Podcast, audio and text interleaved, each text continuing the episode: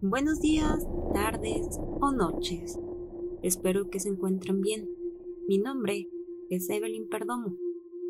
El día de hoy relataremos la historia de una mujer que vivió una verdadera y escalofriante vida.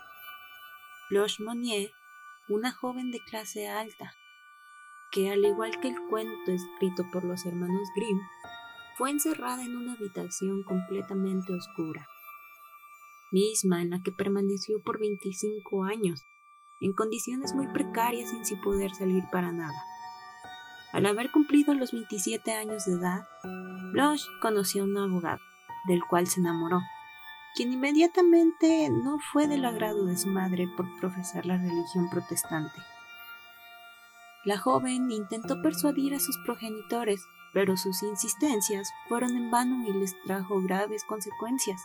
Por su parte, la familia Monnier, para no levantar sospecha, decían que Blanche estaba en un internado en el Reino Unido y con el paso de los años anunciaron que se había mudado a Escocia. Blanche para ese entonces estaba tan débil que no podía ponerse de pie. Su piel la tenía pegada a sus huesos y su cabello era tan largo que alcanzaba sus pies. Fue entonces que en el 23 de marzo de 1901 una carta anónima llegó a la Fiscalía General de París, en la que informaban sobre un escalofriante descubrimiento.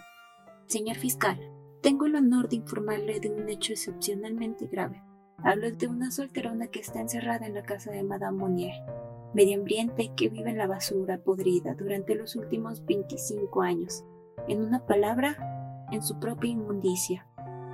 A pesar de la buena reputación de la familia Monnier, el oficial mandó a tres de sus agentes a visitar la casa, en donde encontraron a la joven en muy malas condiciones. En el momento del hallazgo, el padre de Blanche ya no estaba presente, pues él había muerto hace tiempo por lo que solo detuvieron a Lois, la madre, quien no llegó a ser juzgada, porque murió en prisión poco tiempo después de ser detenida. Pese a haber salvado a la joven, la vida que ella tuvo no fue fácil. Después de estar 25 años encerrada, desarrolló graves problemas mentales como esquizofrenia. Debido a estas afectaciones, Blush pasó el resto de su vida en otras cuatro paredes de un hospital psiquiátrico.